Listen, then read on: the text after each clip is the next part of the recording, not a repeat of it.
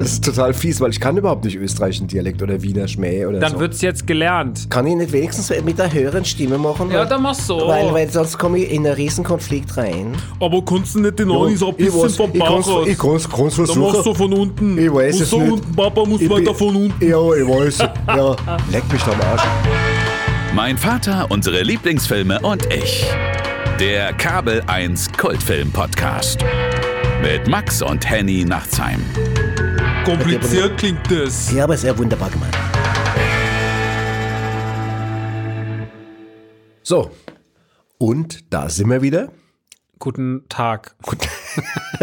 Das hast du brav gesagt, Ja, mir gut gefallen. Guten Das, Tag. das zeugt von guter Erziehung. Liebe Menschen, die uns zuhören. Ja, genau. Bei einer neuen Folge von Mein Vater, unsere Lieblingsfilme und ich mit Henny und Max Nachtsheim. ja, dem Guten Wohlerzogenen. Dem, dem wohlerzogenen. wohlerzogenen Sohn. Der Sohn. Guten Danke, Tag. Vater. Hallo, mein Sohn. Na, Schön, dass du da bist. danke, Na, dass du geht da es bist. gut? Es geht mir sehr gut Das und es freut freut mich. mich jetzt, wo du mich fragst, wie es mir geht, noch besser. Ja. So, ich hoffe, dir geht's auch gut. Oh ja, das freut mich, Das dass du mich das fragst. Toll. Keine Das Antwort toll. gegeben, aber es geht Ja, dir jetzt auch es geht gut. mir auch gut. Jetzt geht's allen gut. Ja, ich hoffe, genau. euch da draußen geht's Ja. auch gut. Äh, So, ich glaube, wir könnten eigentlich schon jetzt aufhören. Ja, das war eigentlich schon auch damit Genau. Folge. Ähm, heute mit einem Riesenthema. Ja. Ja, wir, Schauspieler letzte Woche schon erwähnt. Arnold Schwarzenegger. Letzte Woche noch im großartigen Total Recall. Heute in seinem erfolgreichsten Film, heute auch bei Kabel 1, Terminator 2 Yes. von James Cameron mit Arnold Schwarzenegger. Heute am Nikolaustag wird man beschenkt mit diesem 30 Jahre altem Klassiker. Ja, Was er- man ihm nicht ansieht. Das kann ich Mhm. jetzt schon sagen. Er gilt als einer der besten Actionfilme aller Zeiten. Wir werden der Frage heute nachgehen, ist es so? Wir werden ganz viel über den Film reden, wir werden nochmal ganz viel über Arnie reden, ganz viel über James Cameron reden und auch über CGI-Effekte, weil da hat der Film 91 wirklich Grenzen gesprengt Das stimmt. und Kino revolutioniert. Bevor wir das aber machen, muss der Film ja erstmal zusammengefasst werden. ja. Vom Verlierer der letzten Folge und das war Ich. du. Das war ich. Und hab mir gedacht, dieses Mal, also der Arnie, der redet ja immer so. Ah, das, so, so. Ah, das kann ich nicht so gut. Das ist bayerisch. Ja, ja, eben. Ich kann Redet schon nicht. bis, kannst du keiner Wiener Schmäh? ich kann ich es mal versuchen, aber ich weiß es nicht Wiener genau. Ich will schon nur Ich- so, aber ein bisschen tiefer von unten magst du- raus. magst du- magst du- Ein bisschen rüber. Oh, Papa, ich- wie Beck, der Wenn- Papa, der spricht Wenn ich es jetzt. gewusst hätte, hätte ich mit Rick Cavani geübt. aber mit dem habe ich heute noch telefoniert. Schönen Gruß, soll ich Hm, Schön dir jetzt, sagen. ach, guck mal, jetzt wieder. Danke, das ist auch hier in der Sendung passiert. Schönen Gruß zurück an Rick. Ja, aber warum denn nicht? Ja, auch mal einfach Ich ein habe ihm gesagt, dass wir heute die nächste Folge aufnehmen. Ich sagte, ah, wie schön, grüß den. Max. Außerdem musste mal wieder Rick Cavanian erwähnen. Er war lange nicht mehr dabei, er war in, in dieser Staffel fast gar nicht präsent. Aber kannst du nicht den Ani so ein Ich bisschen vom ich Bauch aus? ich kann's- kann's machst versuchen. du von unten. Ich weiß es so nicht. unten, Papa muss Ich weiter von unten. Ja, ich weiß. Ja, ich bin aber nicht so, ich bin nicht so, ich kann eigentlich kein gut, äh, das ist total fies, weil ich kann überhaupt nicht österreichischen Dialekt oder Wiener Schmäh oder Dann so. wird's jetzt gelernt. Kann ich nicht wenigstens mit der höheren Stimme machen? Ja, Weil- dann mach's so. Weil, weil sonst komme ich in einen riesen Konflikt rein. Aber jetzt schon weiter von unten macht. Aber wenn ich, wenn ich jetzt so unten Oh. rede, nee, das kriege ich beides jetzt in, der- in der Kombination nicht hin. Leck mich doch am Arsch. Das ist eh schlimm genug. Gut, du musst auf jeden Fall, suchst dir aus. Ich will auf jeden Fall, dass du mit ein bisschen Wiener, ein bisschen Österreich im Also, Dialekt so, dann sitze ich quasi in einem Wiener Kaffeehaus, würde ich sagen, quasi. oder? Und du Dann- machst jetzt den Arnie und du erzählst mir, was passiert da eigentlich im Und ich Terminator erzähle 2? ich erzähl quasi meinem Gesprächspartner am Tisch, im, was ich im, Erzähl mir das, Henny. bist du mein Ich Gesprächspartner? bin dein Gesprächspartner, Okay, dann ich bin interessiert. Tief. Ich will was ja, da, davon. Da mag ich dir das erzählen. Pass auf, äh. Ferdinand. Ferdinand, pass auf. Ich habe einen Film gesehen, äh, der Terminator 2. Und da ist er so, das basiert ja auf Terminator 1. Im Terminator 1 ist es so, das spielt 2029 und die Maschinen sind dominant und haben die Menschen quasi geknechtet. Und dann gibt es aber eine sogenannte Resistance, das ist eine Gegenbewegung von den Menschen, die da sagen, na, das lassen wir uns nicht bieten von den Arschlöchern von Maschinen da. Richtig so. Und da gibt es einen Jungen, äh, äh, John Connor heißt er, glaube ich, und äh, der führt die, diese Renaissance an. Und jetzt äh, sagen die Maschinen, aber dann machen wir es anders. Dann bringen wir die Mutter schon 84 um, wenn sie das Kind noch im Bauch trägt, bevor sie es dann rausbringt, damit er später die Widerstandsbegegnung. Kompliziert klingt das. Ja, aber sehr wunderbar gemacht. Und das ist der erste Teil und da kommt der Schwarzenegger als Terminator 1, kommt er auf die Welt und dann macht er das, äh, ja, es geht aber schief. Und dann, Arnie. Oder Arnie. Arnie. Und dann gibt es Teil 2 und da hatten sie einen ganz raffinierten Plot sich ausgedacht, äh, nämlich dass der Terminator vom letzten Mal der Böse jetzt der Gute ist. Und der kommt, um den Jungen zu beschützen, weil es kommt noch ein anderer Terminator und der ist Base. Und Base ist ja, der. Ja, und der böse Terminator ist ein echter Hallotrigger. Das ist ein Knocker da, das gibt's gar nicht. Der kommt da auf die Erde und der macht da einen Aufriss da und dann gibt's einen riesen Ballaho und Ballahi und dann ist irgendwann, ist dann alles dann zum Schluss fallen sie beide in so einen Schmelztickel rein, in so einen Topf. In so einen Topf. Topf, in Wie ein Topf Fondue. rein. Ja, wie beim Fondue, Wie Fondue. genau. Genau, und dann ist Schluss. Und der Junge lebt. Ich war ganz fasziniert, wie du merkst, das ist ein wunderbarer Film, der Terminator 2. Du hast so gut erzählt, ich Ja. hab das Gefühl gehabt, ich hab ihn vor dem Auge gesehen. Ja, ja. Ich Brauch ich nicht mehr gucken. Nein, brauchst nicht mehr gucken. Das ist Scheine. auch wunderbar. Und jetzt trinken wir schön, jetzt äh, hätte ich gerne ein Stück Sachertorte und noch einen Tropfen. Und ich nehme einen Nockerl, Ein danke. Nockerl bitte und danke. Das hat mich gerade wirklich an meine Grenzen gebracht, ne?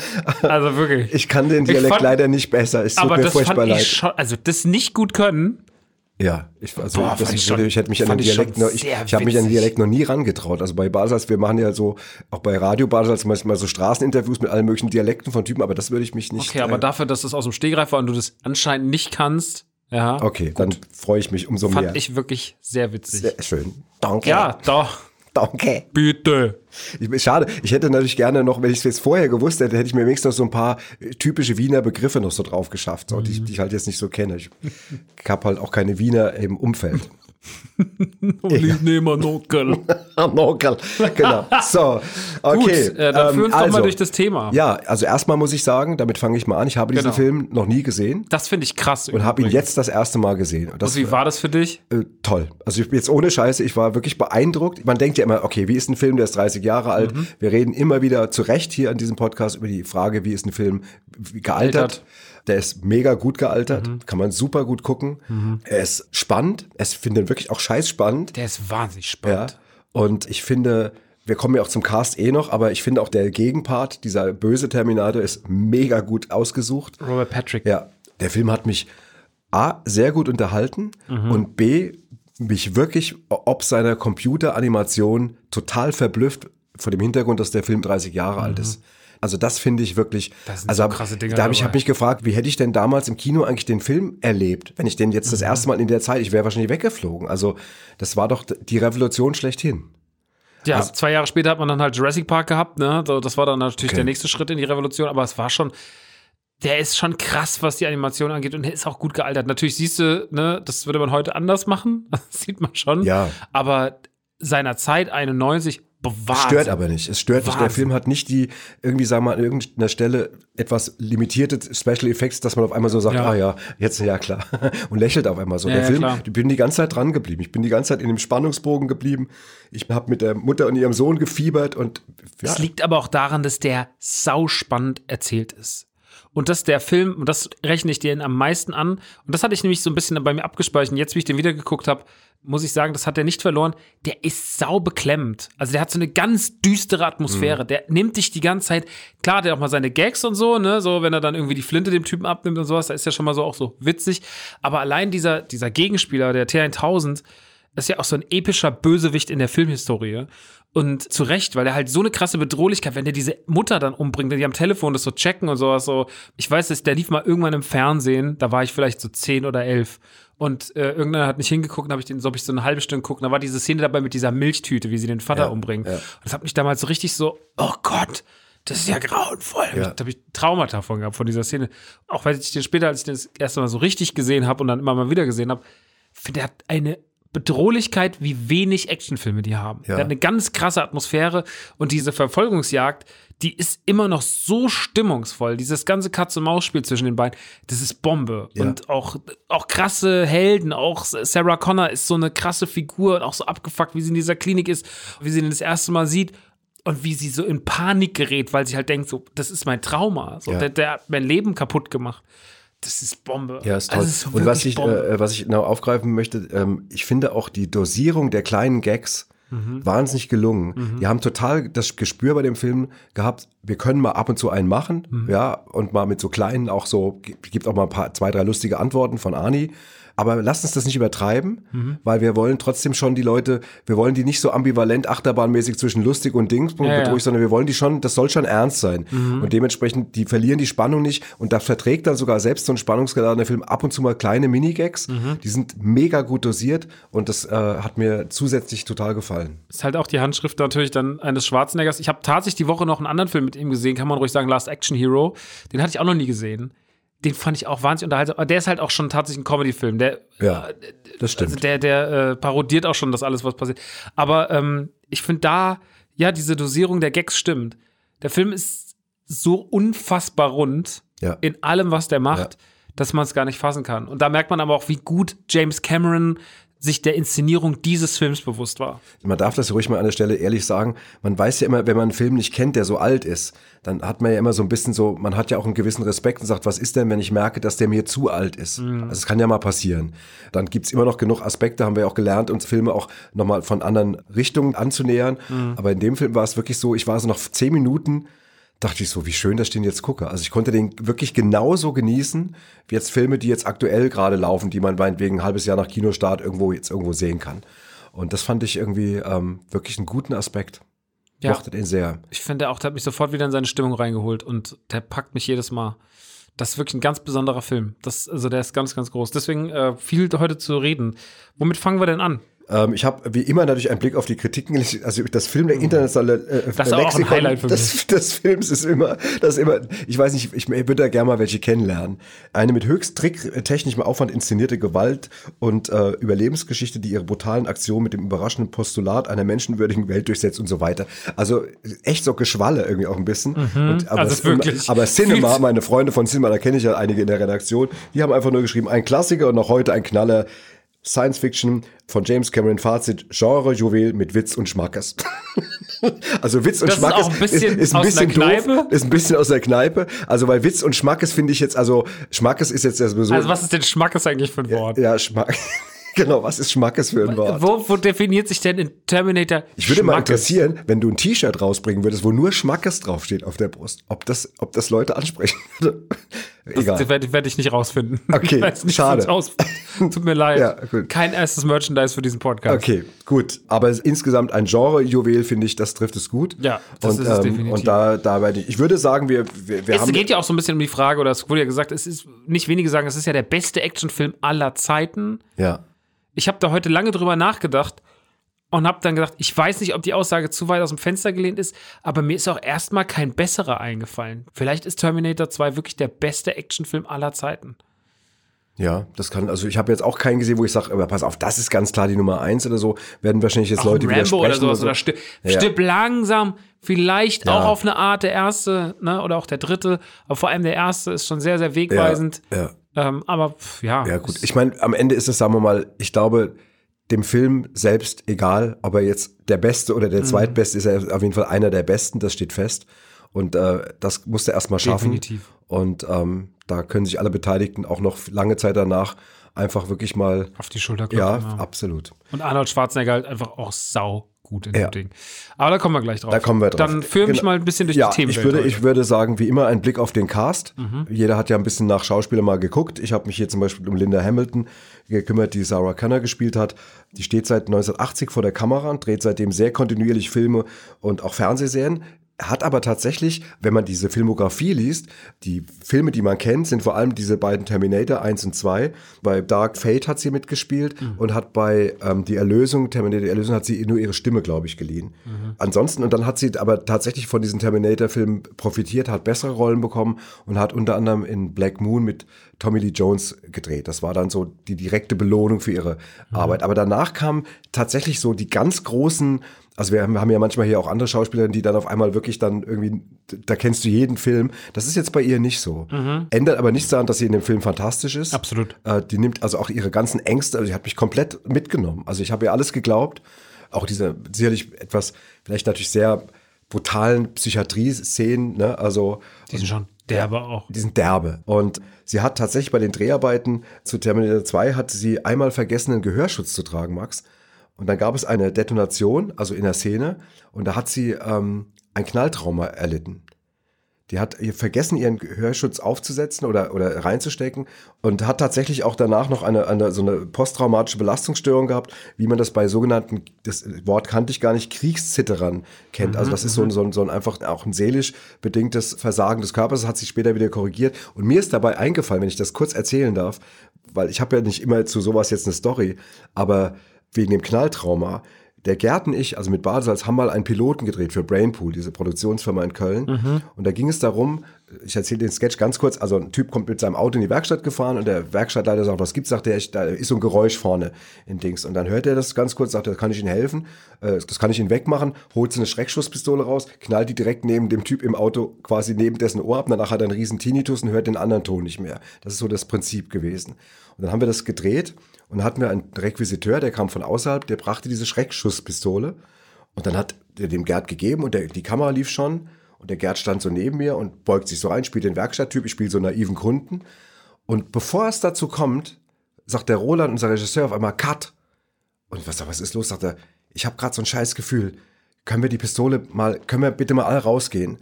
Und dann geht er raus mit dem Typ und sagt er, ähm, da ist ja nichts drin.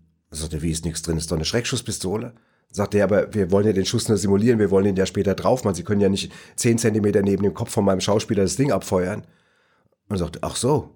Und dann schießt er das Ding in die Luft. Max, ich schwöre dir, alle hatten zwei Tage lang Pfeifen in den Ohren, die zehn Meter weit weggestanden. Wenn das neben meinem Kopf losgegangen wäre, ich, ich hätte einen Hörsturz bekommen von einem epischen Ausmaß. Und ich habe einfach nur Glück gehabt, dass der Roland geschaltet, auch der Gerd war auch irgendwie unsicher, der hat auch nochmal gefragt, dann haben wir das Ding getestet. Draußen hat er den Schuss abgefeuert. Ich wäre taub gewesen. Ich bin, ich bin sicher, dass mein linkes Ohr sich davon nie mehr erholt hätte. Deswegen, es hat mich sofort daran erinnert, ähm, als ich das gehört habe mit, mit Ei, ei, ei, Linda Hamilton. das ist eine eklige Geschichte. Ja, ja, ist eklig. Naja, gut, aber Auch der Typ, dass sich darüber keine ja, Gedanken ein. Vollidiot. Also man kann manchmal irgendwie so, wenn du Leute nicht kennst, egal in welchem Mhm. Berufsbereich, wird mir wahrscheinlich eine Menge Leute bestätigen, ist es manchmal ganz gut, nochmal nachzufragen. Mhm. Okay, du hast ähm, Robert Patrick, Ja, der genau. den mir T1000 mal spielt, der den Antagonisten und ein sehr, sehr, wie gesagt, sehr, sehr epische Figur äh, unter den Filmbösewichten. Wir haben ihn dieses Jahr beide gesehen in einer Serie, die wir nachgeholt haben, nämlich in The Sopranos. Da spielt er ja diesen spielsüchtigen Freund Genau. äh, von Tony, von Tony Soprano. Er hat aber auch in 2005 in Walk the Line äh, den Vater von Johnny Cash gespielt oder auch in der Elvis-Verfilmung den Vater von Elvis Presley. Er spielt gern Dads von Musikern. Genau, ich, hab, ich Äh, so glaube, wie er hat jetzt sogar nicht in einem Jahr hat er doch die beiden Filme auch noch gedreht. Ich glaube, ne? ja, ja, genau, ich glaub das habe ich auch irgendwo gelesen. Er war aber in super vielen Produktionen für Film und für Fernsehen dabei. Er war in Stipp langsam 2. Er war in Wayne's World 2, wo er auch, glaube ich, den T1000 noch mal gemimt hat. Das hat er auch später noch mal in Less Action Hero. Letzte Woche habe ich ja Less Action Okay. Hero gesehen. Da vertaucht er auch noch mal ganz kurz auf, wenn sie durch diese Polizeistation äh, laufen. Äh, in From Dusk Till Dawn 2, der grauenvoll ist. Das denke ich mir. Copland, ganz schlimmer Film. Ich hab, da waren wir beiden irgendwann mal in England und da gab es den auf DVD. Der war in Deutschland verboten. Ich, ich will den unbedingt haben. Du hast den, ja, okay. Da war ich 17 oder so. Und dann hast du mir den gekauft und dann bin ich nach Hause gefahren, war ganz aufgeregt und der war so schlecht. ähm, Spy Kids hat er mitgespielt, Männer, die auf Ziegen starren, Navy Sehr lustiger CIS, Film. Ähm, From Dusk Till Dawn, The Series. Er war auch in The Walking Dead vertreten und ähm, gerade jetzt hat er abgedreht. Also The Series für die, für die Leute, die so gut Englisch sprechen wie ich, sind Serien, oder? The Series ist ja genau, Ja, genau. Serie, Genau. Die Serie von From Dusk Till Dawn diesmal gab. Und jetzt gerade hat er den Film The Protégé abgedreht mit ähm, Maggie Q, Michael Keaton und Samuel L. Jackson. Immerhin. Also ich finde, ich finde, dass er es toll gemacht hat. Ich finde, der, auch wenn er, der klar, ich meine, der ist auch stoisch, ne? das ist eine Maschine, ne? die haben ja natürlich jetzt auch nicht so einen riesigen Ja, aber er hat, Spielraum. so ein, er, hat, er hat so eine krasse. Auch immer, wenn man ihn danach gesehen hat, hat man gedacht, du bist einfach der fieseste Typ. Ja. Er hat ein richtig fieses Gesicht Ja. und dann immer in dieser Cop-Uniform, was ihm irgendwie noch was furcht, weil du denkst, er ist Cop, der ist jetzt Ja. unberechenbar, er darf alles. Und immer diese nach hinten gekämmten Haare und dieses fiese, krass kantige Gesicht, Bombe. ja, Boah, also also Besetzung vom Casting top. her, Ich kann, kann mir keinen besseren vorstellen, weil Ja. habe ich auch gedacht. ja, und deswegen sauguter Typ. Dann haben wir noch den jungen Edward Furlong, äh, 77 geboren, spielt den jungen John Connor, war auch sein Filmdebüt in dem Film. Mhm. Wobei interessant, das habe ich später rausgefunden, äh, die Dreharbeiten waren ja so lange von dem Film, ich weiß nicht genau, aber das teilweise, der, teilweise der, der hat ältere, der hat Alterprozesse gemacht und Der hat auch Stimmbruch bekommen während Ja. der Dreharbeit. sagenhaft. Also der ist wirklich während des Films älter geworden. Ich weiß, wie lange haben die die gedreht? Ein Jahr oder keine Ahnung, weiß es nicht genau. Ja, weiß gar nicht, Äh, aber aber auf jeden Fall. lang. Aber er hat seitdem auf jeden Fall echt, muss man echt sagen, also eine beachtliche Filmkarriere hingelegt, hat allein 2005 zum Beispiel sieben Kinofilme gedreht. Das ist mir, das beeindruckt, sowas beeindruckt mich. Also da kommst du heim, einmal kurz den Cover gepackt und dann Geht's wieder geht's, geht's wieder weiter. Die bekanntesten Filme sind American History X mit Edward Norton. Krasser Film. Toller Film. Dann Detroit Rock City von 99 mit Kiss. Da geht's um Geiler so Kids. Film. Kennst du den? Ich- ja. Ich liebe den auch. Das mit, das Völlig unterschätztes Ding. Finde ich auch. Detroit Rock City ist großartig. Das wäre schön, wenn wir den hier nochmal besprechen Ja, könnten. Das wäre ich echt gern das besprechen. Ich auch, total. Ich bin gar nicht so ein riesen Kiss-Fan, aber den Film mochte ich mega. Der Film ist Genau. super. Dann hat er bei CSI New York fünf Folgen gespielt, aber ich glaube, mittlerweile habe ich das Gefühl, dass jeder Schauspieler, über den wir hier reden, irgendwo bei irgendeiner CSI-Folge mitgespielt hat, oder? Wirklich alle. Ich glaube alle. Dann The Green Hornet, Star Trek Renegades und dann noch bei einem späteren Terminator, diesen Dark Fate, den ich vorhin schon erwähnt habe. Das Mhm. ist so ein bisschen Info zu ihm. Auf meiner Liste kommt dann schon tatsächlich die Synchronstimme von Arnold Schwarzenegger, äh, Thomas Danneberg. Ja. Ganz, ganz wichtiger Person, ist ein Berliner Schauspieler, ist aber auch Synchronregisseur, ist aber vor allem die Stimme des 80er, 90er, Anfang Ja. 2000er Kinos. Dan Aykroyd, John Travolta, Sylvester Stallone, Nick Nolte, Rutger Hauer, Dennis Quaid und Randy Quaid, John Cleese, Terence Hill. Also eine ganz große äh, Liste an, an ähm, Ja, das Namen und hat ja 2019 aufgehört. Aber muss ich ganz kurz sagen, es läuft ja gerade Ghostbusters Afterlife beziehungsweise Legacy im Kino und äh, dafür ist er tatsächlich nochmal fürs Mikrofon gegangen, ja. um einen Namen, den ich gerade, ich will den Film nicht spoilern, aber ähm, eigentlich ist ja klar, dass äh, da jemand nochmal auftaucht. Ja. Und dieser Person hat er seine Stimme verliehen. Und das fand ich echt schön. Ich habe nämlich erst auf Englisch gesehen, Film, jetzt habe ich nochmal auf Deutsch geguckt und äh, war richtig krass, ihn zu hören. Super. Und äh, ja, egal, ich will jetzt nicht mehr reden darüber. Ähm, das ist das Genau, zu dann, dann müssen wir jetzt mal über James Cameron reden, Ja. weil das wirklich äh, unter ganz vielen Gesichtspunkten echt ein sehr außergewöhnlicher Typ ist. Mhm. Weißt du, wie viele Filme der eigentlich nur, wie viele Kinofilme der gedreht hat zwischen 1988, glaube ich, und jetzt? Acht. Das ist so wenig. Aber dafür halt immer Aber- nur so treffsicher. Aber dafür mit Titanic oder Titanic und Avatar, Avatar. zwei der erfolgreichsten Filme drei der Filme Welt. der Welt. Also da kann man auch mal eine Pause machen. Da ne? kann man auch also mal ganz kurz sagen, Leute, ja. ich gehe aufs Boot. Genau, wenn wir jetzt den erfolgreichsten Podcast der Welt machen würden, noch vor Joe Rogan, wie sie alle heißen, und ähm, jemand würde sagen, hey, euch haben 33 Millionen Menschen gehört, dann können, würden wir auch eine Pause machen. Dann können wir mal eine Pause machen, das genau. stimmt. Und ähm, wie gesagt, hat für Titanic auch drei Oscars bekommen. Achtung, nämlich in den Kategorien beste Regie, bestes Drehbuch und bester Schnitt. Und jetzt kommt's. Und interessanterweise war er dann 2010 für Avatar genau in diesen drei Kategorien nochmal nominiert. Hat sie alle nicht gewonnen, aber das ist doch auch so ein Ding. Weißt du, du wirst beste Regie, bestes Drehbuch, bester Schnitt und dann irgendwie zig, zig Jahre später drehst du nochmal so ein Riesending und wirst nochmal genau in exakt den drei Kategorien nominiert. Das ist schon irgendwie beeindruckend. Ja.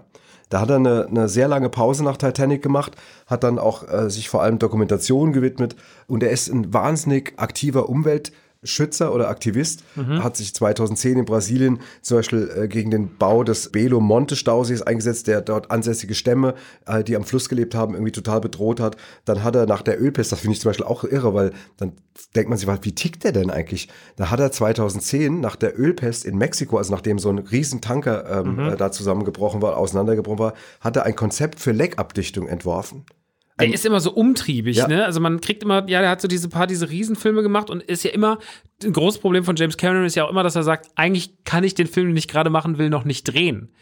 Das ist ja schon immer so gewesen. Also Weil- er ist ja weil- jetzt auch gerade, ja, weil er einfach immer technisch im Kopf schon weiter ist, Okay. als es umsetzbar ist. Er wollte diese ganze Tricktechnik mit, auch mit Terminator 1, wollte er schon dieses ganze, dieses Blei zusammengießen und so, ne, dieses Ja. Formen von solchen Metallen und so. Das konnte er nicht umsetzen. Äh, deswegen hat er das dann alles erst im zweiten gemacht. Und äh, so ist es ja jetzt gerade auch. Er hat gesagt, Avatar 2 kann er noch gar nicht ins Kino bringen, weil die Technik einfach noch nicht existiert, die er dafür braucht.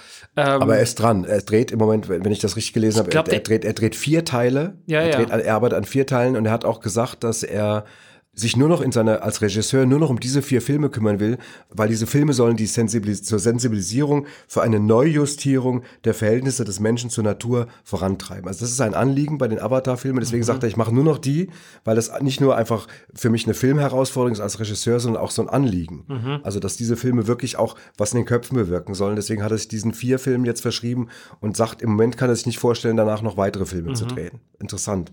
Ist überzeugter Veganer seit 2012 aus Umweltgründen, hat seinen allerersten Film, ist natürlich auch geil, wenn du überlegst, dass der jetzt so Avatar und Titanic, aber der erste Film war Piranhas 2. Den habe ich gesehen. Den habe ich mal gesehen. Den habe ich nie Das gesehen. ist so, das ist wirklich, also beim Piranhas darstellen ist ja eh schwierig. Ne? Du siehst immer so Nahaufnahmen, Nahaufnahmen Dann siehst immer Ding viel und dann, siehst, und dann siehst du immer so und dann Blut, genau. Und äh, ist ziemlich schlecht. Und dann hat er noch die Aliens, die Rückkehr hat er noch gedreht. Äh, Das ist der zweite, ne? Ja, genau. Das ist der beste Alien-Film. ja, Ich liebe den.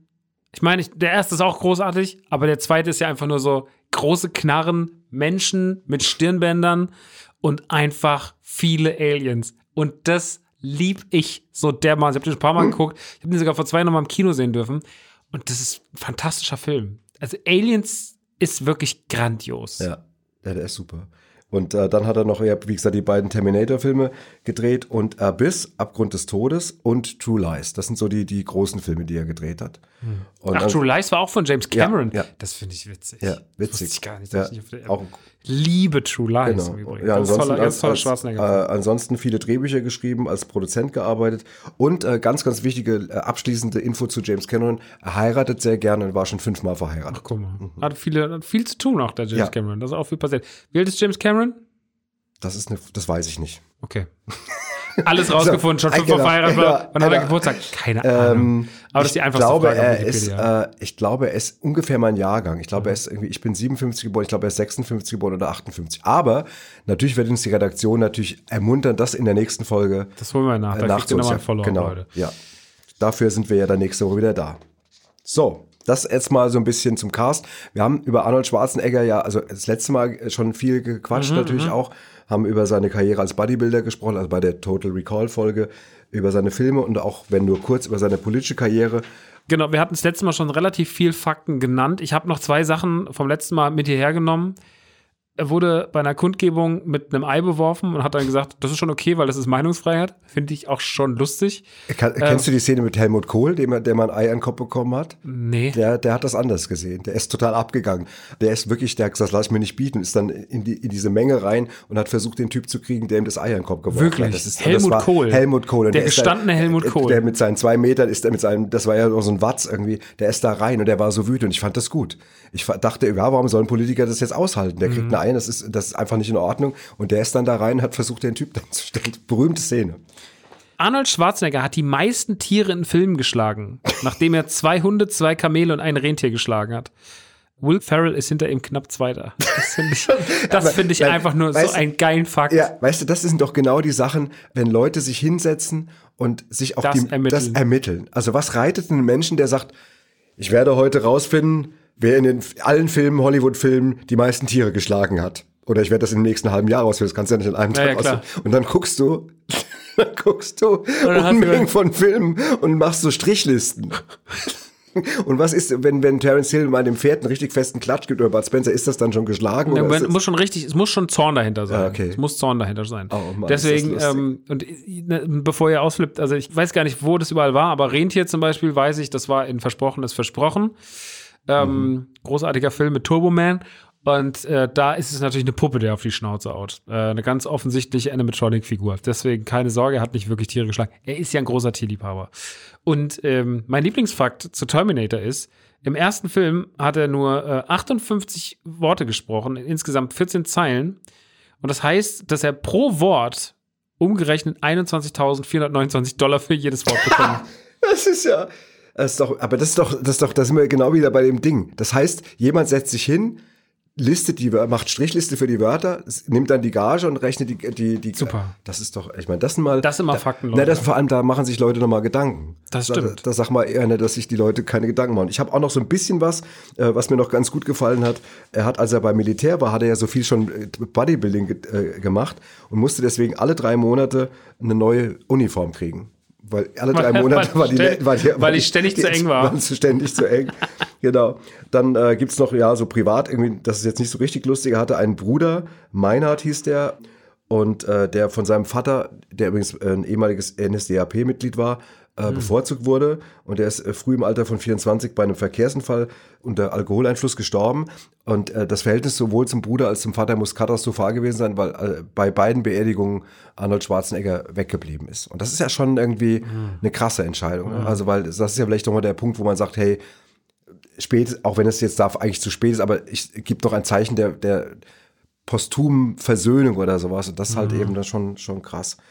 Ja. heftig. Und dann gibt's ja noch alles Mögliche. Er hat auch mal in äh, 2004 im Urlaub auf Hawaii hat er einen Ertrinkenden vor dem Ertrinken gerettet, hat das Leben gerettet.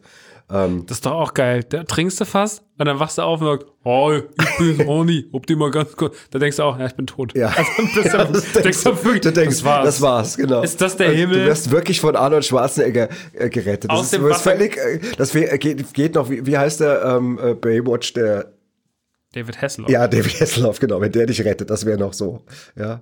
Der alte David Hasselhoff. Der alte jetzt. David, ja, genau, egal. Na gut, Wollen wir mal ein bisschen zu Filmfakten gerne, kommen? sehr, sehr gerne. Gut, dann mache ich mal den Anfang Ja. mit ein paar Sachen. Terminator ist natürlich auch wahnsinnig oft zitiert worden in der Popkultur. Wie gesagt, wir haben ja vorhin schon gesagt, selbst unser Patrick ist ja schon als äh, diverse Male irgendwo als T1000 aufgetaucht, bei Wayne's World oder bei äh, Last Action Hero. Die Simpsons haben natürlich generell sehr viel mit Arnold Schwarzenegger gemacht. Ich meine, die ganze Figur des Rainer Wolfcastle basiert ja quasi auf Arnold Schwarzenegger. Aber auch Terminator an sich wurde super oft zitiert. Ähm, es gibt eine Folge, wo, wo Homer Ned verfolgt und sich dann so wie diese Szene, wenn sich der T1000 mit diesen Krallen, wenn er sich so Haken macht und sich an das Auto dranhängt und so und dann da so die Straße lang schleifen lässt. Es gibt auch noch eine Szene, in der, ich glaube, der unheimliche Vergnügungspark mit den Itchy und Scratchy Robotern, da schießt der dann einfach dem einen Roboter ins Auge und dann wächst das wieder so zu mit diesem typischen Geräusch, was dann immer kommt bei, bei Terminator 2. So ein Riesenfilm bietet sich natürlich auch an, popkulturell immer wieder aufgegriffen und persifliert und Ja. parodiert zu werden. Und die Simpsons haben da wirklich sehr, sehr viel dran gezerrt. Ich glaube, wenn du viel in, den- in, bei den Simpsons zitiert worden bist, ist das einfach auch ein Spiegelbild deines Erfolgs, oder? Absolut. Ja. Ich finde das auch immer gut. Bei Zombieland ist es ja auch so gewesen. Also Zombieland hat ja auch äh, mehrmals äh, den Film zitiert. Die haben einen ganzen, einen sehr widerspenstigen äh, Zombie, haben sie T800 genannt, also angelehnt an, an, an Terminator. In dem ersten Zombieland oder im zweiten? In beiden beiden, tatsächlich. mhm. Und äh, wird ja auch mal wieder Hasta la Vista und sowas gesagt. ja, genau. äh, ja gut, das ist ja eh das geflügelte ja, Wort geworden. Hasta la Vista ist ja eh geflügeltes Wort. Genau. Ich muss sagen, ähm, der erste Zombieland ist ein fantastischer Film und der zweite ist leider ganz, ganz große Grütze. Ich Aber habe ihn äh, komischerweise nicht gesehen. Ich habe den aufgenommen, aber seitdem du das gesagt hast, du hast es ja schon mal irgendwie erzählt, äh, traue ich mich nicht, den zu gucken. ganz schlimme Entscheidung leider, das Ding. Aber naja, Okay. man kann nicht alles haben. Nee. Infolge des Spielfilms wurden Anfang der 90er äh, mehrere Terminator 2 Videospiele für viele Spielkonsolen und so weiter. Hast du eins? Hast du irgendwie? Ich habe auf jeden Fall mehrere, ja. ja? Ja, es gibt auch so einen ganz tollen Spielautomaten, der ist ziemlich hohl, weil du hast so ein Gewehr, das hältst du so zweihändig und dann wird halt nur geballert. Habe ich mal in Seligenstadt im Arcade-Museum Es gibt, auch, es gibt auch einen äh, T2 Flipperautomaten. Ja. Gehören zu den beliebtesten Flipperautomaten der ist eine Welt. absolute Legende, weil der Abschuss ist eine Waffe. Also die, Ach so. die Kugel abzuschießen machst du normalerweise, ziehst du an einem Haken und da knallst du. Ja, und weißt du was? Ich habe wirklich gedacht, ich hatte ja immer mal einen Flipper. Ich hatte ja früher schon mal so einen ganz so einen, mit den ersten äh, Basketballspielern, der heute wahrscheinlich Vermögen wäre. Den habe ich mal aus der Not raus im Kumpel verkauft für ein paar hundert Mark. Mhm. Und da habe ich gedacht, hey, so ein Flipper mal wieder zu Hause. Ich habe ja noch ein bisschen Platz. Und da habe ich vorhin mal gedacht, ich guck mal, was so ein Terminator 2 Flipper kostet. Mhm. Aber bei eBay kostet der billigste 8000 Euro und der teuerste 12.000 Euro. Habe ich dann gedacht, okay. Aber was ich, was ich auch entdeckt habe, wenn man dann so auf die Suche geht, es gibt ähm, zum Beispiel einen Flaschenöffner für die Wand und das ist der Kopf, dieser skelettartige silberne Kopf Ja. vom, vom T1 oder so. Und da kannst du dann in den Zähnen, kannst du dann die Bierflasche aufmachen. Den hätte Geil. ich gern. Also wenn du mal wegen Weihnachten dir Gedanken machst, der kostet, glaube ich, nur 39 Euro. Also das wäre... das ist doch, klingt nach einem guten Geschenk. Ja, da freuen sich auch, glaube ich, alle Leute, die. Hier, dann hier hängt- dann hängt einfach der Kopf vom Theater. Wo kann ich denn mein Bier aufmachen? Da drüben, am Roboterkopf. Und dann hörst du immer so Schreie. genau. Ah! Ja, genau. Schwarzenegger wollte was ganz Wichtiges in diesem Film eigentlich ursprünglich ändern, weil er gedacht hat, er könnte es nicht richtig aussprechen. Und zwar war das die ikonische Phrase I'll be back. Die wollte er ändern in I will be back und hat sich deswegen richtig krass mit äh, James Cameron gezofft.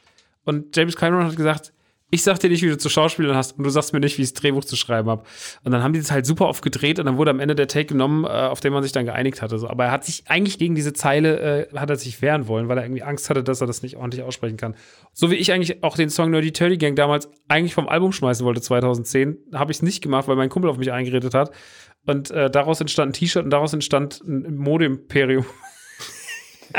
Oder immer, wenn wir schon dabei sind, gerade ohne jetzt, dass wir uns hier selbst beweihern, Erbarmen zu spät die Hesse kommen, ist das erfolgreichste Stück von Rodger die auch irgendwie, da war doch auch irgendwas, ne? Ja, und das haben wir aufgenommen und das, wir haben im Studio schon gemerkt, dass es gut ist, aber wir waren eine Rockband und haben halt gesagt, boah, das ist irgendwie, und da haben wir das tatsächlich auf der LP, auf der klassischen Langspielplatte, haben wir das auf der zweiten Seite als letztes Stück hingesetzt und wir haben das erstmal wie versteckt.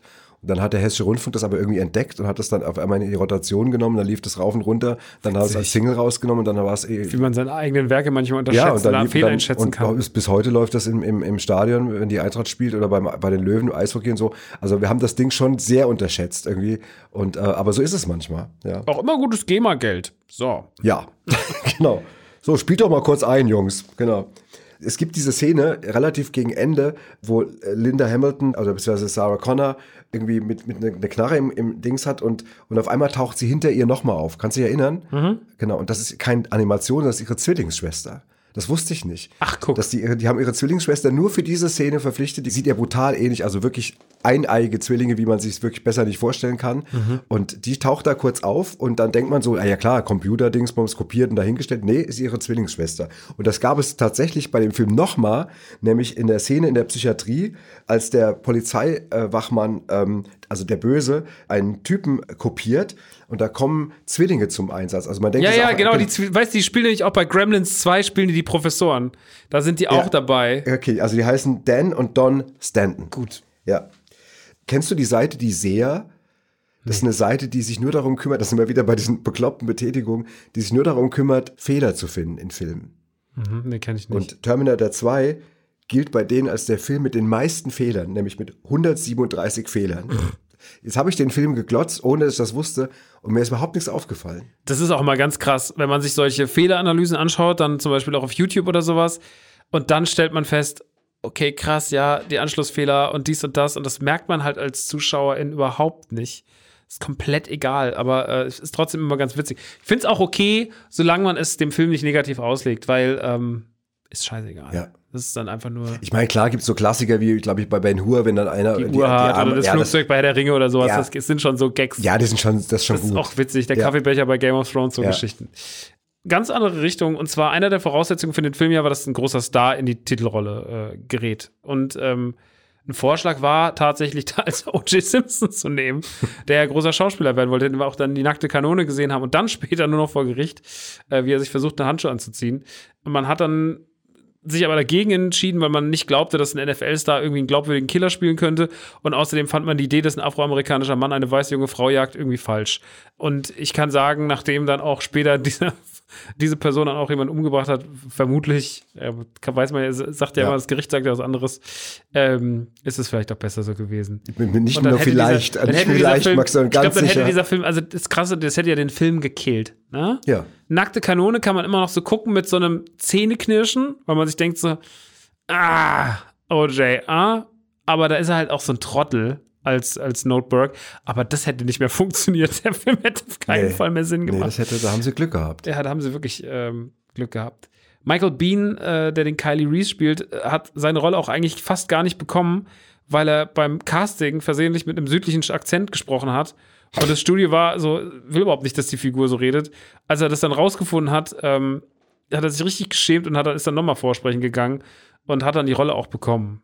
Ich glaube, ich habe das auch irgendwo mitbekommen, weil er doch irgendwo irgendwas gerade ein Bühnenstück gespielt hat oder irgendwas gemacht hat, irgendwie, wo er diesen Dialekt sprechen Ja, ja, muss. bei die Katze auf dem Ja, genau. Hakenblech da. Und da kam er nicht mehr raus aus der Nummer. Genau, er war dann total auf diesem Ja, Südstaaten-Ding. Das wäre so wie wenn ich jetzt den, wenn ich jetzt mit dir eine Stunde lang hier den Wiener Dialekt äh, noch weiterziehe, Ja, ja. Dings, dann würde ich wahrscheinlich heute Abend noch irgendwann. Genau, bei der nächsten Folge Radio Badesalz wirst du dann so komplett. Ja, hello. Ja.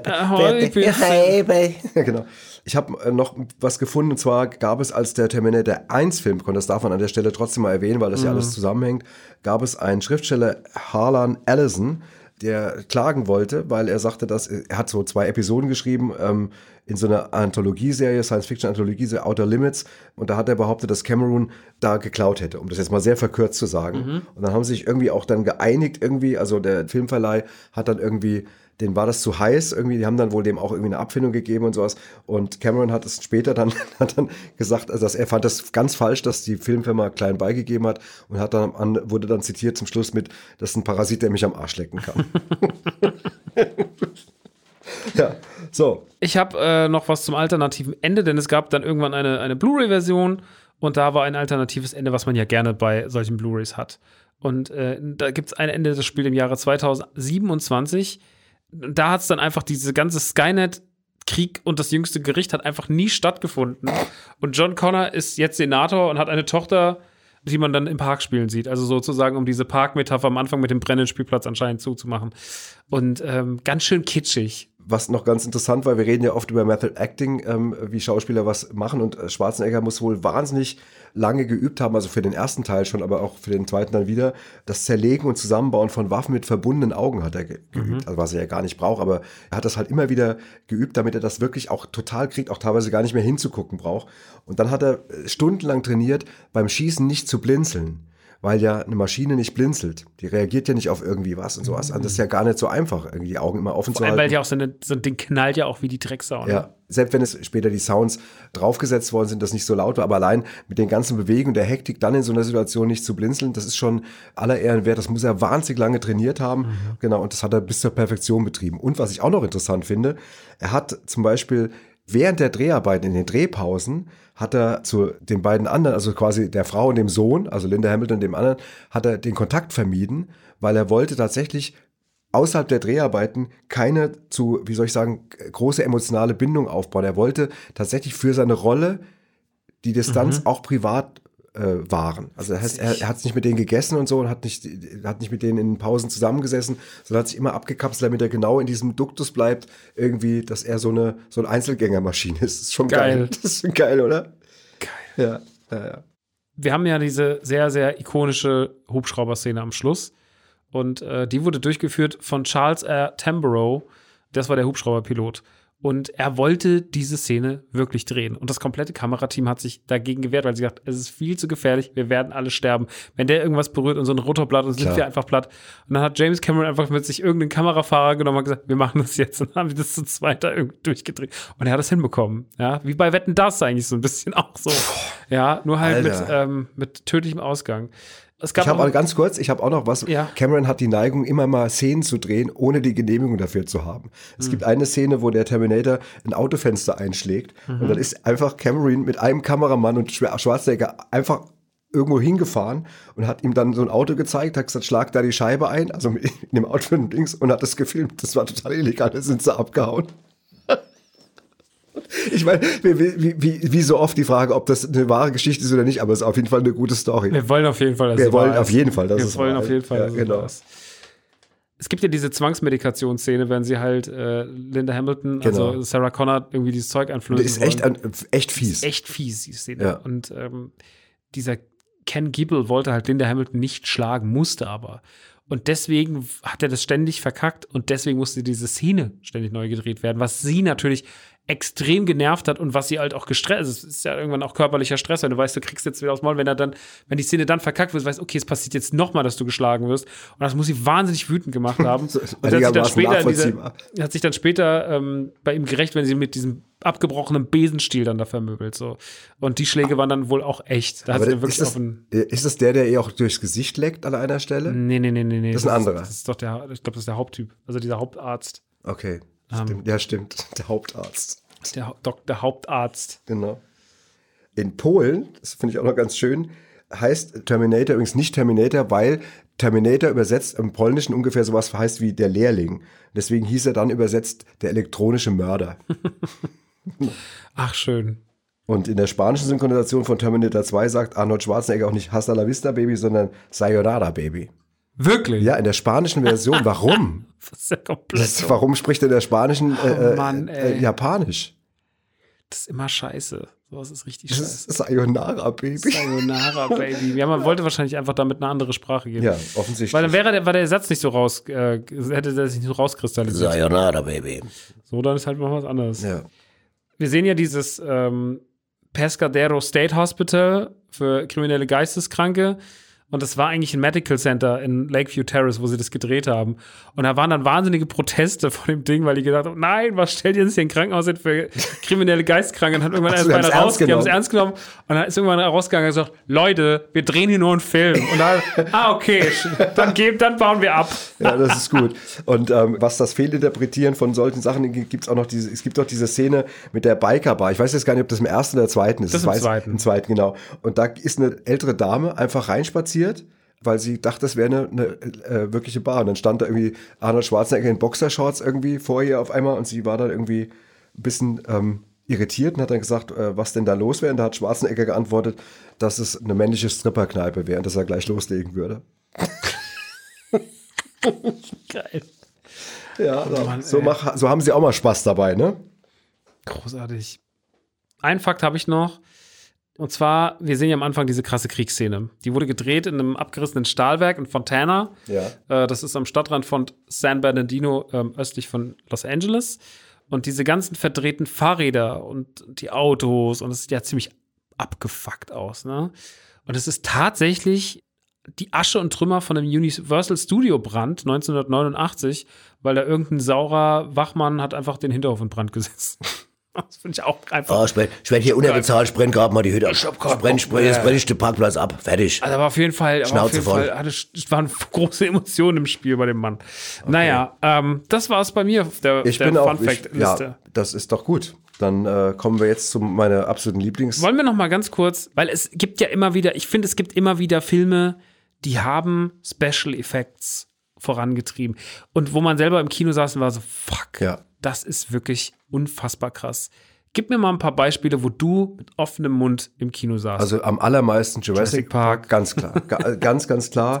aber gut, das war für alle ähm, Ich einfach. war ähnlich geflasht bei den neuen Planet der Affen-Filmen. Mhm. Da war ich ziemlich angetan von den, also weil ich kannte die alten. Die kennst du wahrscheinlich gar nicht so, oder? Diese alten, Nee, ich habe da kein Interesse dran, ich gucke die nicht. Gar nicht. Auch die, die neuen auch Noch nicht. die neuen finde ich krass, aber Ja. die alten, Und ich habe die alten noch in Erinnerung, das war wirklich noch so ein bisschen echt ein äh, Mensch im Kostüm reitet auf. Ja, ja, ich weiß, wie Wüste. es aussieht. Und da war halt, als die neuen kamen, da war ich wirklich total angetan von dieser neuen Qualität von Animation. Mhm. Äh, das mochte ich sehr. Es gibt natürlich einige von den Marvel-Filmen, die das auch vorangetrieben haben. Äh, Das ist eigentlich, sag mal, irgendwie eigentlich ja auch mal jeder. Ich, selbst Iron Man 1 ist ja schon irgendwie das Kostüm und wie der da drin hängt und wie der damit abhebt. aber trotzdem gibt es krasse Unterschiede. Ich finde zum Beispiel bei Black Panther, der ja so einer als einer der erfolgreichsten, Ja. also was heißt erfolgreichsten gilt, es ist ja ein Fakt, dass der einer der erfolgreichsten Ja, Filme genau. ist, ähm, waren die Effekte gar nicht so gut. Aber manche sehen so richtig krass aus. Ich finde diese ganze Iron Man-Geschichte finde ich Wahnsinn. Aber wenn wir mal ganz kurz so von so Effekten reden, wo man so im Kino war, dann war für mich einer der absoluten Momente, wo ich wirklich dachte, so, was ist hier los, war Matrix. 99 war Matrix wirklich das Nonplusultra für Kino und für neue Effekte. Also was die Wachowskis da umgesetzt haben, pff, Ja, ich habe den ja auch gesehen, aber ich war so abgelenkt damit, den Film zu verstehen, dass ich auf die Effekte nicht geachtet habe. ich war sehr jung und mich hat die Story erstmal nicht interessiert. Ja, das war, einfach da warst so, du im Vorteil. Ich war wirklich so, Effekte. Deswegen fand ich auch lange Zeit den zweiten richtig gut, weil der gute Effekte hat mit dieser krassen Autobahnsequenz, wie diese LKWs aufeinander und dann die Druckwelle und so. Das fand ich total krass und so. Also Matrix hat mich in der Hinsicht echt krass geprägt. Wenn man jetzt mal so in die jüngeren Jahre guckt, also jetzt, so, was die letzten Jahre so gelaufen ist, muss ich jetzt mal zwei Filme herausreden. Einen jetzt erst dieses Jahr gesehen, und zwar Dune. Mhm, hast schon. Ähm, Finde ich, find ich visuell, also auch audiovisuell, eine der stärksten Filme der letzten Jahre, so, weil er halt krass aussieht, eine ganz krasse Atmosphäre, kein Funken Humor, aber ein, ein Film, der einen erdrückt und der natürlich in seinen Effekten krass ist. Und das Ähnliches hatte ich vor, wann lief der im Kino? 2017, glaube ich. Müsste 2017 gewesen oder 18, ich glaube 17. War Egal. Blade Runner 2049. Den fand ich richtig krass. Was Effekte angeht, was Druck angeht, was Bilder angeht, weil die anders arbeiten. Dune und Blade Runner arbeiten wirklich ziemlich ähnlich. Die arbeiten gar nicht damit, nochmal alles neu zu definieren, sondern die holen aus dieser Animation so eine unfassbare Atmosphäre raus. Und das fand ich irgendwie ganz, ganz, ganz, ganz krass. Ähm, also, es hat sich gar nicht so viel mehr so getan in so, oh, es sieht so realistisch aus, sondern wie erzeugt man noch dichtere, fiesere Atmosphären? Wie kann man Atmosphären erzeugen, die in der normalen Welt gar nicht existieren würden? Und da geht man inzwischen hin, da sind das für mich zwei Paradebeispiele. Ja. Ja, ja. Also mir ist auch, äh, wo ich auch mal gestaunt habe, meinetwegen, wenn so Tiere irgendwie äh, animiert wurden, äh, wie das auf einmal vom Fell her oder allem irgendwie sowas von echt aussah. Also da gibt es ja auch riesige Quantensprünge. Ja, also jetzt natürlich, man kann sich über die Qualität des Films streiten, aber der neue, also die Realverfilmung von, in Anführungsstrichen Realverfilmung von König der Löwen, die vor ein paar Jahren im Ja. Kino lief, ist Wahnsinn. Der Film sieht wahnsinnig krass aus. Ja. Ich habe den im Kino gesehen, war wirklich so, boah, das sieht heftig aus. Dass der Film natürlich dadurch trotzdem an Charme verliert, weil der Film am besten funktioniert, wenn man Hakuna Matata! Ja, ja. das dicke, also ich brauche kein realistisches Wildschwein, sondern ich brauche das Wildschwein mit Ja. den Kulleraugen und das kleine Ja. dumme Frettchen so. Ja. Aber ähm, trotzdem, die Animationen in König der Löwen waren wahnsinnig beeindruckend. Ja. Oder auch Ja. im Dschungelbuch, den ja auch mochtest Ja, und so, ne? Genau. Ja, das sind so, also sag mal, weil du gefragt hast, das sind so die Filme, die mir tatsächlich, also wie gesagt, das Aha-Erlebnis bei Jurassic Park war. Ich glaube, das war eines meiner größten, ich bin ja diesen Film erlegen, wobei ich auch so enttäuscht war, weil der zweite ja so doof ist. Ähm, den dritten ging ja noch und dann kamen halt die Jurassic World-Filme. Also ich habe das gar nicht so viel mit so Filmen rein, aber ich bin da wirklich Fan. Ich könnte da auch alles von kaufen. Als bei dir im Laden, weil du hast da auch mal so ein Jurassic World Monopoly. Und ich habe da wirklich eine halbe Stunde davor gestanden und gesagt, ich brauche das nicht, weiß nicht mal genau, wo ich es hinstellen soll, aber ich hätte es trotzdem schon gern. Also so, weißt du, Ja, so, ja. sowas. Und das macht, das passiert mir nicht so oft, dass ich so, so weg bin. Ich hatte das noch witzigerweise mit Cars. Mit, der, mit dem Echt? ersten, ich war mit dem ersten Cars-Film, war ich auch mit diversen Kids irgendwie drin und ich bin am geflashtesten von allen raus. Ich bin derjenige, der sich sofort irgendwie irgendeinen Merchandise-Artikel gekauft hat. Also während die Kids alle so, ich habe mir dann sogar mal in Holland einen Cars-Fernseher gekauft, so einen kleinen roten Fernseher, der so aussah wie so. Warum? Ganz scheiß Bild und so, aber ich ein Wort. Warum? Das fragst du Großartig. mich, der du, der, Der du nur- Laden, nur Laden, hat, hat. der, der Laden hat, der das alles in äh, verkauft. Also von daher, ja, okay. Ja, und wenn man natürlich, wenn wir nochmal bei Animationen sind, muss man trotzdem eine Sache machen, das ist, ich muss die Arbeit von Pixar loben. Also es ist wirklich erschreckend. Das habe ich bei Ratatouille damals schon gedacht. Oder bei, ähm, wie heißt der im Deutschen, Alles steht Kopf. Ja, Ähm, aber jetzt, wie ich den Soul gesehen habe dieses Jahr, hast du ihn gesehen? ja habe ich gesehen. Fuck. Also, Das ist irre. Irre. Irre, was da teilweise. Es gibt Bilder, wo ich nicht mehr weiß, ob es real ist oder nicht. Ja, ja. Und das ist wirklich beeindruckend. Und ich finde, man redet ja, also das war ja früher so ein Ding in den 90ern, Terminator, Jurassic Park, Matrix. Das waren die Filme, da haben die Leute noch über die Effekte gesprochen. Das machst du ja heute eigentlich nicht Nee. mehr. Heute sind wir ja so satt davon und die Animationen sind ja auch irgendwann, sie sind noch marginal besser geworden, aber es gibt nichts mehr, wo du sagst so, boah, ja. Wir hatten einmal den 3D-Moment, das war bei Avatar, wo alle gesagt haben, boah, hast du den 3D gesehen? Danach hat sich nie wieder jemand für 3D-Kino interessiert, sind wir mal ehrlich. Und tatsächlich, äh, ja, so Sachen haben wir mal wieder, aber ich kann mich wirklich lange nicht mehr daran erinnern, dass es hatte, aber ich muss immer wieder sagen, so, was sich wirklich so im Feinheitssektor tut, das fällt mir immer bei Pixar vor allem auf, weil die sind einfach die ungeschlagenen Götter. Ja, man denkt dann irgendwie so, wenn man jetzt gerade was sieht, sagt man, es kann ja eigentlich gar nicht mehr besser werden. Und dann zwei Jahre später sagt man doch, das ist schon Wahnsinn. es geht doch noch einiges, Ja, Leute. ja. Äh, ich habe das irgendwann mal in einem Videospiel gehabt. Das hat neu, war auch so 2001, habe ich gesagt, das weiß ich noch, habe ich damals in ein Internetforum geschrieben, was soll danach noch kommen? Und es kam noch so viel mehr in den 20 Jahren Ja, danach. ja. Ähm, ja, ja. Das ist, äh, bin gespannt, wo die Reise noch hingeht, aber ich glaube, meinst du, wir werden irgendwann nochmal den Punkt haben, wo, wir, wo es nochmal diesen Moment, wo diesen einen revolutionären Moment in der, in der Kinotechnik, Filmtechnik gibt, wo wir nochmal da sitzen werden und sagen, boah, krass, das muss man gesehen haben, allein wegen der Technik. Naja, sagen wir mal, wenn jetzt meinetwegen zum Beispiel irgendwie, äh, keine Ahnung, Bradley Cooper auf einmal neben dir sitzt, der steigt aus der Leinwand, kommt dann Dings Okay, und, und sagt, er legt okay. den Arm um dich, du spürst den Arm auch und er sagt, hi Max. Mhm. Aber jeder hat das in dem Moment im Kino. Aber du siehst, du siehst nur dich mit Mhm. ihm. Das wäre zum Beispiel sowas. Da sind dann die D-Box-Sätze, die es gerade gibt, relativ primitiv gegen, die ein bisschen vibrieren. Genau. genau. Naja, das ist okay. Okay, Das, ist, das ja. ist die Technik, von der ich mir auch vorstellen Ja, kann. genau. Gut. Also, aber wir haben äh, mit großer Freude diesen Film geredet. Der Das- Film, äh, ja. das merkt man, weil wir den beide mochten und weil er wirklich irgendwie positiv viel Futter gegeben hat. Ich bin froh, Voll. dass wir den besprechen durften. Und du hast ihn endlich mal gesehen. Ich habe ihn endlich mal gesehen. Aber jetzt noch die, genau, dann, ich habe doch noch eine Frage dazu. Äh, es gab ja noch mehr Terminator-Filme. Es gibt, du hast Ja. gesagt, fünf, ich glaube, es gibt sogar sechs. Es gibt sechs, ja. genau. Es gibt noch Dark Hast du- Fate, ha- Genesis, äh, ähm, die äh, Erlösung äh, und den dritten. Ja, genau. Hast du äh, noch weitere geguckt? Den dritten und die Erlösung. Und? Die Atmosphäre von 1 und vor allem Teil 2, dieser Superlativ Terminator 2, was soll danach noch kommen? Mhm. Äh, 3 war okay und 4 war egal. Okay. Und 5 und 6 habe ich nicht mehr gesehen, Mhm. weil ich war dann auch so, weiß ich nicht. Also vielleicht gucke ich mir Dark Fate noch mal irgendwann in meinem Leben an, Mhm. weil ich noch mal die ganze alte Besetzung mit Furlong und Hamilton und, Genau. äh, und, und Schwarzenegger sehen will. Aber eigentlich bin ich auch mit dem Thema. Das, Ja. da, da passiert halt das, was oft nicht gelingt. Ghostbusters ist das jetzt gelungen, aber es gelingt vielen Leuten nicht. Die schaffen nicht den Sprung aus dieser. Wir wollten mal, wir wollen noch mal Mhm. was wie früher haben. Und das funktioniert nicht. Nur weil du es so alle zusammentrommelst, heißt das nicht, dass es klappt. Okay, gut. Dann kommen wir jetzt zum Filmquiz. Bitte mit Musik, wenn es Was, geht. was möchtest du denn gerne? Wir haben ja das Keine Ahnung. Du hast auch einen Kamm da liegen. Warum liegt da eigentlich ein Kamm? Äh, wir haben äh, bei Radio Badesalz haben wir auch, äh, auch da haben wir das Geräusch der Woche, machen wir immer. Und, Mhm. Geräusch der Woche. und das war diesmal. Mhm. Und das kann dann jeder. Das ist ein Kamm auf einem. Wie nennt ist man die kein- das Platte ist eine links? Hm. Bürste. Das ist eine Bürste auf einem Pedal Drum. Also eine Plastikbürste. Ja. Okay, klingt So- super interessant. Ja. Und so machen wir das. Pass auf, jetzt Achtung. Das Filmquiz. Ist ein Soundtrack. was ein Soundtrack. Wirklich, dass der James Cameron nicht hier gleich steht und fragt, Henny, willst du nicht nochmal Ja, genau. irgendwo dich einreihen zwischen John Williams und, und Hans Zimmer? Genau.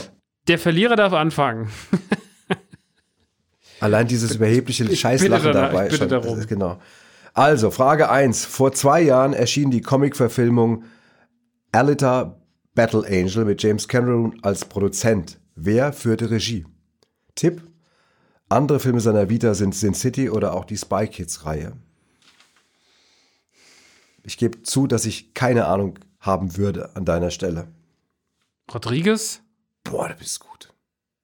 Robert Rodriguez. Scheiße. Wieso weißt du denn sowas? Der hat doch eine Folge Mandalorian gemacht. Was ist denn das für ein Argument? Gar keins. Ich wollte einfach nur mal sagen, dass ich noch mehr weiß. So ekelhaft.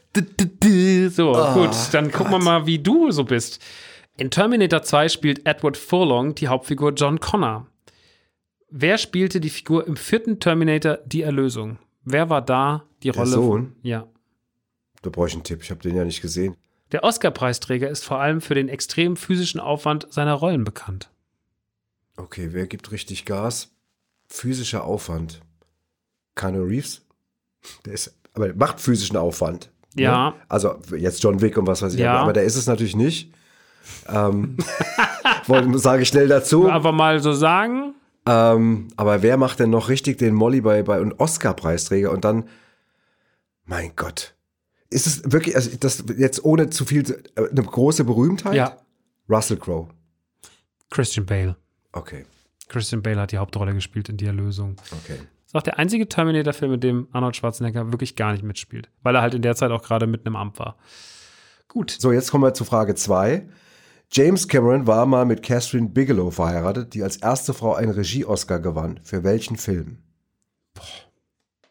Noch nie gehört den Namen. Ich Tipp? auch nicht. Äh, der Hauptdarsteller des Films von 2008 war ein Marvel-Star der ursprünglichen Avengers. Hm.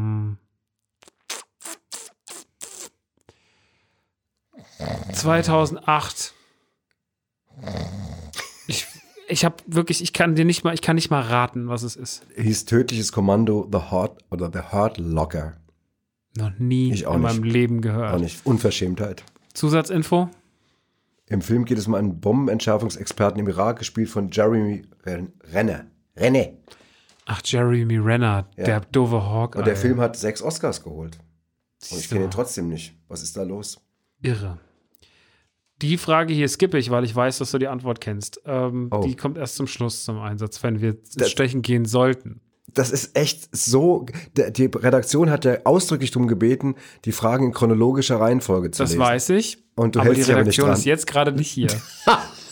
James Camerons Titanic holte ganze elf Oscars, was bisher nur zwei anderen Filmen gelang. Nenne einen davon. Also Avatar war es nicht, weil er da die ganzen Oscars nicht bekommen hat. Ähm, Das ist ja auch kein, muss ja kein James Cameron ja, ja, Film ich weiß, sein. genau, ich weiß. Ähm, ich, wenn du mir das ein, ein gleich sagst, Also, okay, ich. Tipp. der Hauptdarsteller des einen Films ähm, kennt man aus Planet der Affen und der andere Film ist ein Teil einer Trilogie. Ich stehe auf dem Schlauch, obwohl ich es eigentlich weiß. Mhm. Weil natürlich weiß man, welche. Wie hieß denn der Film, der so abgeräumt hat? Ich habe die Oscarverleihung sogar gesehen, hat einen am anderen bekommen. Es war fast langweilig. Das ist jetzt gerade, eigentlich weiß ich es. Hm. Der mitleidige, arrogante Blick meines Sohns. Gib mir noch ganz kurz. Ich lass mich noch mal ganz kurz. Zehn, neun, acht. Die Farbe lila. Ich habe keine Ahnung. Die Farbe nein, nein, lila. Ich weiß, nein, ich weiß es nicht mehr. Ich sag, warte mal, warte mal, warte mal. Nee, gib mir noch. Du hast noch nicht runtergezählt. sechs, fünf, vier, drei, zwei. Ich weiß es nicht. Egal. Ich komme. Ben Hur Ja. oder Herr der Ringe, die Rückkehr des Königs. Okay. Bitte. Alles klar. Ich hatte trotzdem an einen anderen Film gedacht. Ben Hur weiß ich gar nicht, dass der. Ben Hur ging nur für bestes adaptiertes Drehbuch leer aus und äh, Rückkehr des Königs gewann alle Oscars, für die er nominiert. In. Alle? Alle. Finde ich krass, wusste ich auch nicht. Ich auch nicht. Finde ich Wahnsinn. Aber weißt du, warum ich nach anderen Filmen gesucht habe? Weil ich in Erinnerung habe, dass ein Film, den ich sehr mochte, ganz viele Oscars bekommen hat, aber der ist da nicht dabei, weil ich bin jetzt von den beiden Filmen überhaupt kein Fan.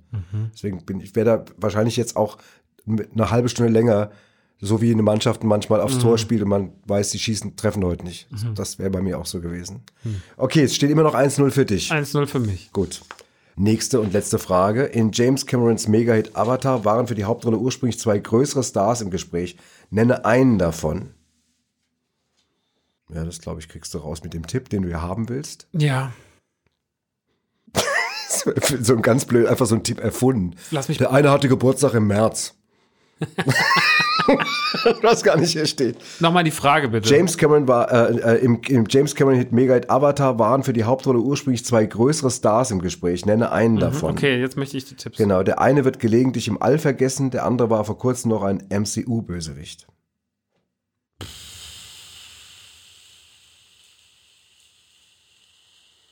Jetzt langsam müsste ja keine Luft mehr drin Jetzt sein. ist es wieder, ich bin wieder bei dem Schauspieler, dessen Namen ich immer vergesse.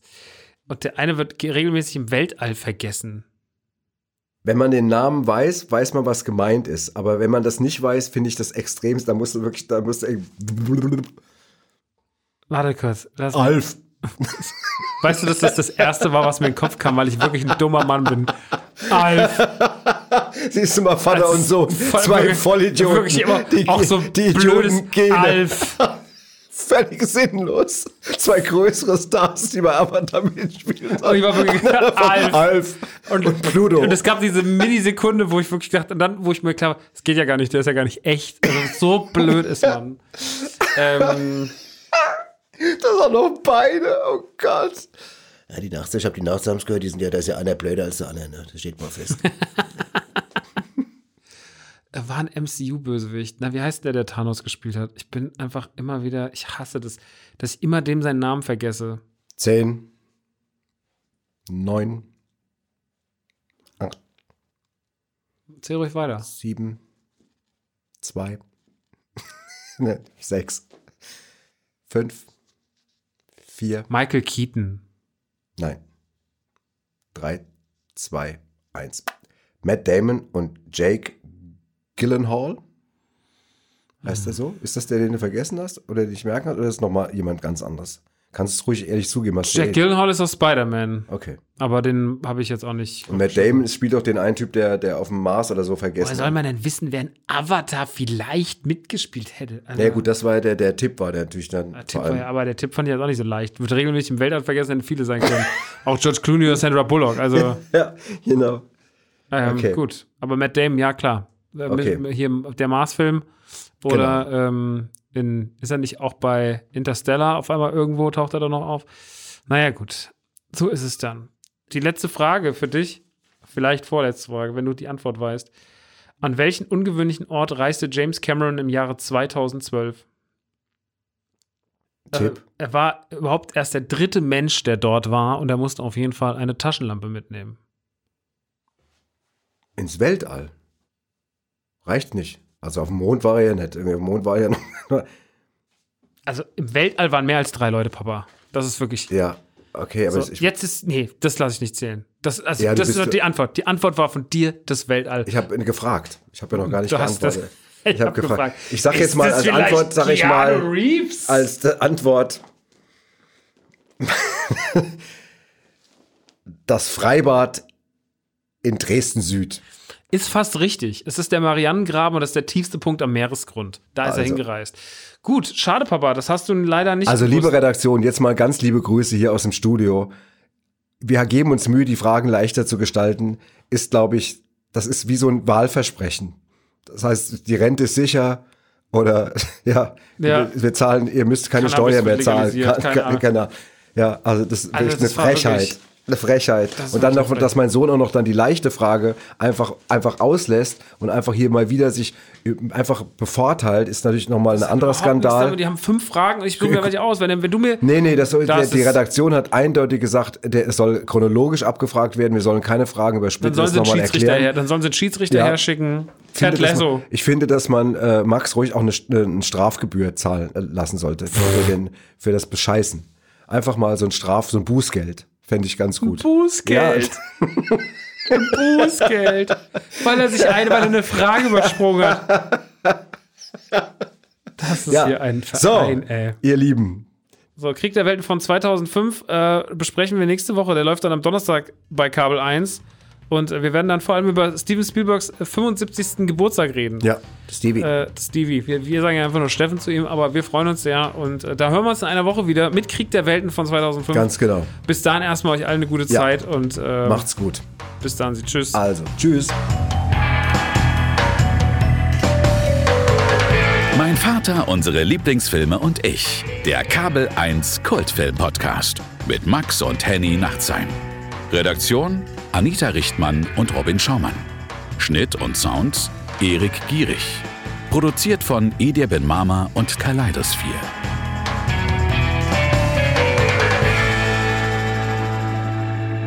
So, jetzt kommt du mir mal heim.